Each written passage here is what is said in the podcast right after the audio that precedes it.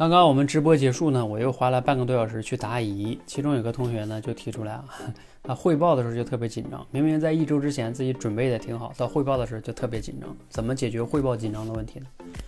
其实你在那反复准备，你感觉你准备的时候已经很熟练了，为什么汇报时候就紧张？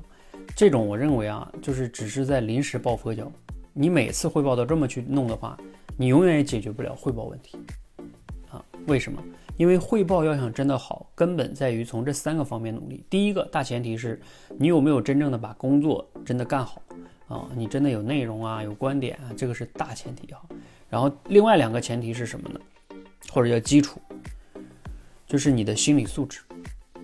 这也是我们多维班里面帮大家练的。你的心理素质太差了的话，你前面准备再充分，甚至你都背下来了，到那时候一紧张什么都忘了。所以你必须得练你的心理素质，这是第二个。第三个是什么呢？就是你自己的，呃，在我们这个模块里叫精准表达，就是包包括练你讲话的条理性、简洁性、即兴表达的能力。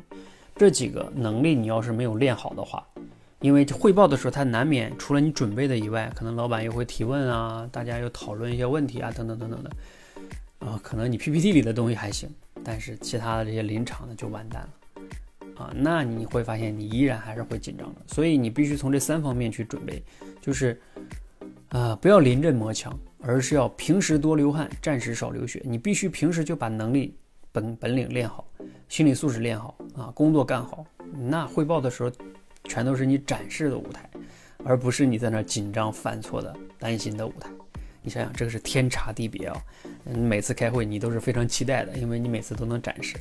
而呢，其他人呢很紧张、很痛苦、想逃避，天壤之别。